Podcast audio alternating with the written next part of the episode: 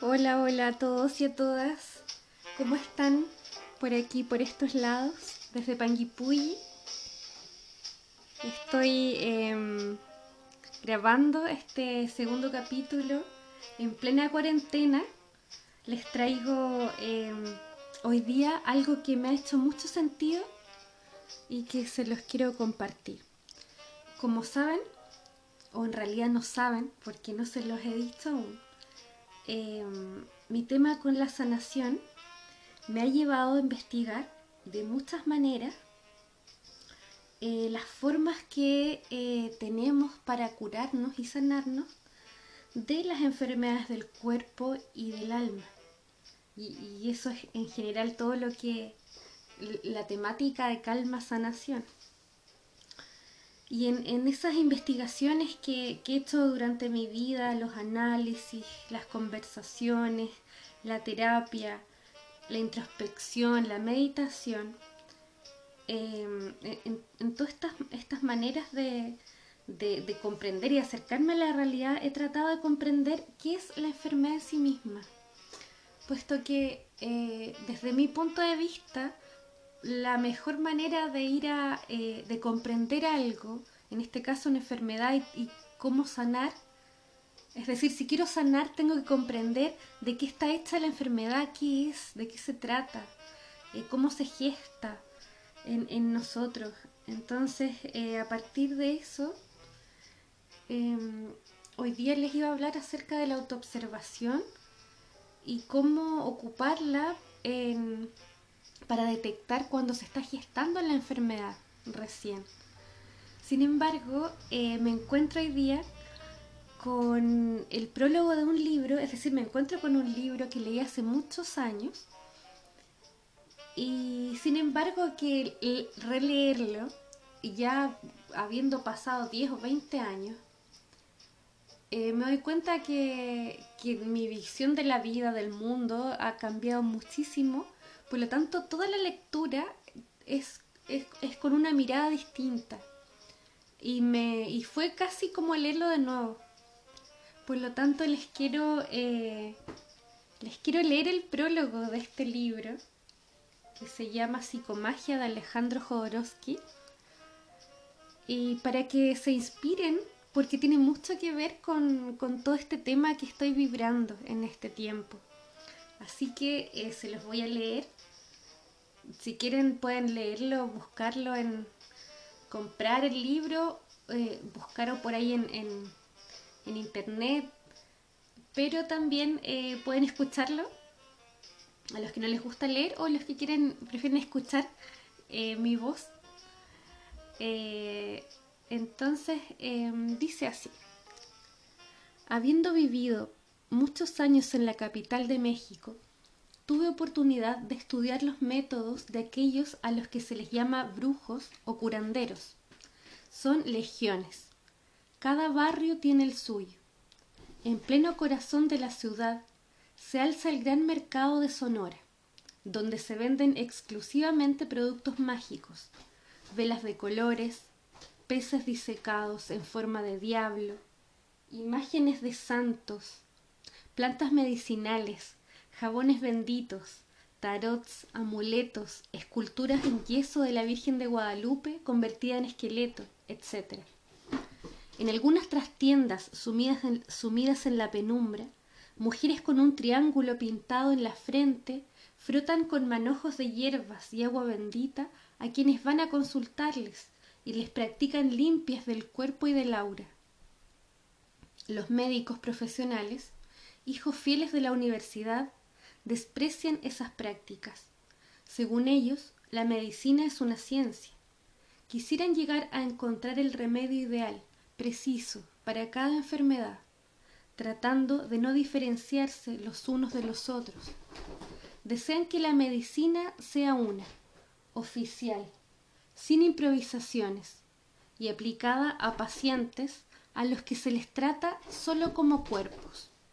Ninguno se propone curar el alma. Por el contrario, para los curanderos, la medicina es un arte. Le es más fácil al inconsciente comprender el lenguaje onírico que el lenguaje racional. Desde cierto punto de vista, las enfermedades son sueños, mensajes que revelan problemas no resueltos. Los curanderos, con una gran creatividad, desarrollan técnicas personales, ceremonias, hechizos, extrañas medicinas tales como lavativas de café con leche, infusiones de tornillos oxidados, compresas de puré de papas, píldoras de excremento animal o huevos de polilla.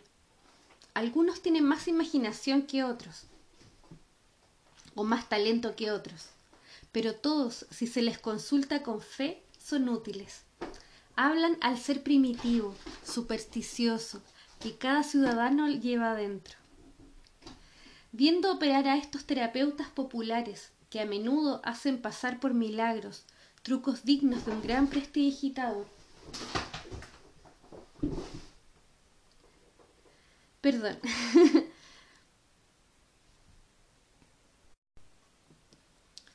Viendo operar a estos terapeutas populares, que a menudo hacen pasar por milagros, trucos dignos de un gran prestidigitador, concebí la noción de trampa sagrada. Para que lo extraordinario ocurra, es necesario que el enfermo, admitiendo la existencia del milagro, crea firmemente que se puede curar. Para tener éxito, el brujo en los primeros encuentros se ve obligado a emplear trucos que convencen a aquel de que la realidad material obedece al espíritu. Una vez que la trampa sagrada embauca al consultante, éste experimenta una transformación interior que le permite captar el mundo desde la intuición más que desde la razón. Solo entonces el verdadero milagro puede acontecer. Pero me pregunté en aquella época si se elimina la trampa sagrada, ¿se puede con esta terapia artística sanar a personas sin fe? Por otra parte, aunque la mente racional guía al individuo, ¿podemos decir que alguien carece de fe? En todo momento el inconsciente sobrepasa los límites de nuestra razón, ya sea por medio de sueños o de actos fallidos. Si es así, ¿no hay una manera de hacer actuar al inconsciente como aliado de forma voluntaria? Cierto incidente que ocurrió en uno de mis cursos de psicogenealogía me indicó el camino. En el momento en que yo describía las causas de la neurosis de fracaso, un alumno, médico cirujano, cayó al suelo, retorciéndose con espasmos de dolor. Parecía un ataque de epilepsia. En medio del pánico general, sin que nadie supiese cómo ayudarlo, me acerqué al afectado y sin saber por qué, le quité con bastante trabajo del dedo anular de su mano izquierda el anillo de casado. Inmediatamente se calmó. Me di cuenta de que para el inconsciente los objetos que nos acompañan y rodean forman parte de su lenguaje así como poniéndole un anillo a una persona se la podía encadenar, quitándole ese anillo se la podía aliviar. Otra experiencia me resultó muy reveladora. Mi hijo Adán, con seis meses de edad, padecía una fuerte bronquitis. Un médico amigo, fitoterapeuta, le había recetado unas gotas de aceite esencial de plantas. Mi ex mujer, Valeria, madre de Adán, debía verterle en la boca treinta gotas tres veces al día. Pronto se quejó de que aquel niño no mejoraba. Le dije, lo que pasa es que tú no crees en el remedio. ¿En qué religión fuiste educada? Como toda mexicana en la católica. Entonces vamos a agregar fe a esas gotas. Cada vez que las des, reza un Padre Nuestro. Valeria así lo hizo, y Adán mejoró rápidamente. Comencé entonces con gran prudencia mis lecturas de tarot cuando el consultante se preguntaba cómo solucionar un problema a recetar actos de lo que llamé psicomagia. ¿Por qué no magia? Porque para entender su primitiva, para que su primitiva terapia funcione, el curandero, apoyándose en el espíritu supersticioso del paciente, debe mantener un misterio, presentarse como propietario de poderes extrahumanos, obtenidos por una secreta iniciación, contando para curar con aliados divinos o infernales. Los remedios que da deben, deben ingerirse sin conocer su composición y los actos recomendados deben realizarse sin tratar de saber el por qué. En la psicomagia, en su lugar de una creencia supersticiosa, se necesita la comprensión del consultante. Él debe saber el porqué de cada una de sus acciones. El psicomago de curandero pasa a ser consejero. Gracias a sus recetas, el paciente se convierte en su propio sanador. Esta terapia no me llegó como una iluminación súbita, sino que se perfeccionó paso a paso en el transcurso de muchos años. Al comienzo parecía tan extravagante, tan poco científica, que solo pude experimentarla con amigos y familiares. De vez en cuando, en mis conferencias en París, hacía referencia a ella. Cierta vez fue invitado al centro de estudios fundado por el maestro espiritual Arnaud Desjardins. Este, que se había enterado de mis búsquedas, me preguntó si podía solucionar un mal que padecía su suegra, un eczema en la palma de las manos. Pensé que la señora, al mostrar sus manos afectadas, hacía un gesto de petición, pues se sentía excluida de la pareja que formaba su hija. Le pedí al maestro que él y su esposa, delante de la enferma, escupieran abundantemente sobre un montoncillo de arcilla verde, para esparcir luego la pasta resultante sobre el eczema. El mal desapareció rápidamente. Guillés Farcet, un joven discípulo de Desjardins, aconsejado por su guía, vino a verme con el pretexto de una entrevista para conocer mis extrañas teorías.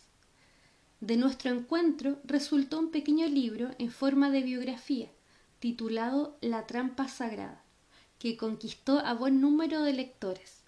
Guillés entonces me propuso desarrollar más extensamente mis ideas al mismo tiempo que queriendo comprobar sus efectos me solicitó un consejo de psicomagia para llegar a ser un escritor profundamente espiritual. Le propuse que que escribiera un libro de entrevistas conmigo, que se llamaría Psicomagia, y que se subtitule Esbozos de una terapia pánica. Mi joven amigo dudó, no conociendo para nada el tema, se sentía incapaz de plantearme preguntas interesantes. Precisamente por eso te receto este acto. El ave del espíritu debe liberarse de la jaula racional. Para ello romperemos el orden lógico en lugar de que tú me preguntes y yo te responda, primero yo te responderé y luego tú me preguntarás. Es decir, el efecto vendrá antes que la causa. Así lo hicimos. Farset se sentó delante de mí con una grabadora y yo fui dando respuestas a preguntas inexistentes durante diez horas seguidas. Por momentos mi joven entrevistador se dormía aferrado a su máquina Guillés dividió luego ese material en fragmentos ordenados y los encabezó con preguntas. Como se internaba en terrenos desconocidos, me había dicho, no sé si se pueden conciliar búsqueda artística y búsqueda terapéutica. Las escribió en un tono objetivo, declarando, no soy uno de sus fieles. No he escrito este libro como aprendiz, sino como amigo. De ahí la sana perplejidad que a veces opongo a sus palabras la que por feliz efecto le obliga a precisar su pensamiento. Cuando Marc Desmet, el director de la colección Espacios Libres, aceptó publicar el libro, lo hizo con la condición de cambiarle el título.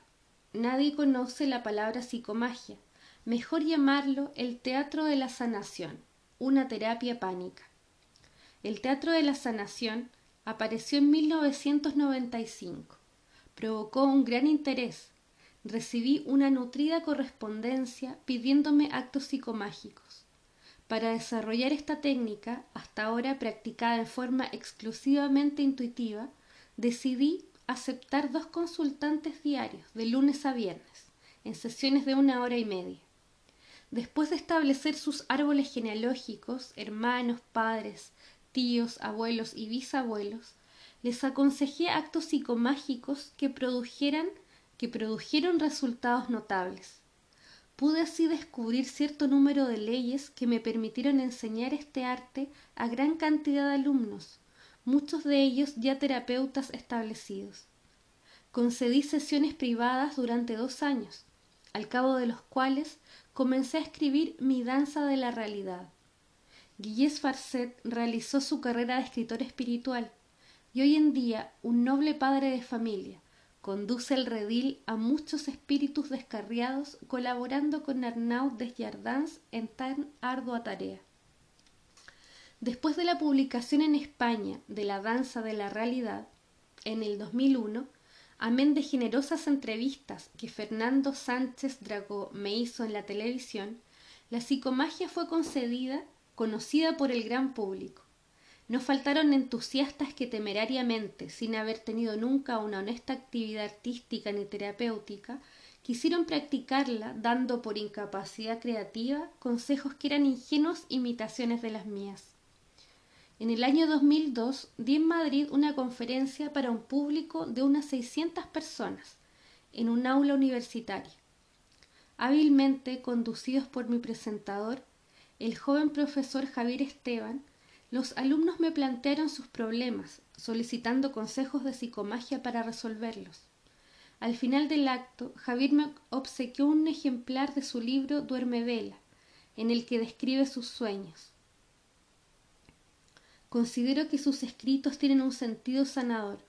Javier, a su vez, expresa su adhesión a mis ideas y me pide una cita con el objeto de hacerme las preguntas que se plantea la juventud, preguntas a las que no responde el actual sistema educativo. Los alumnos han mutado, desgraciadamente los profesores siguen manteniendo su arcaica manera de pensar, me dice. Viaja a París y me interroga durante algunos días. Piensa sin límites, hable para los jóvenes mutantes.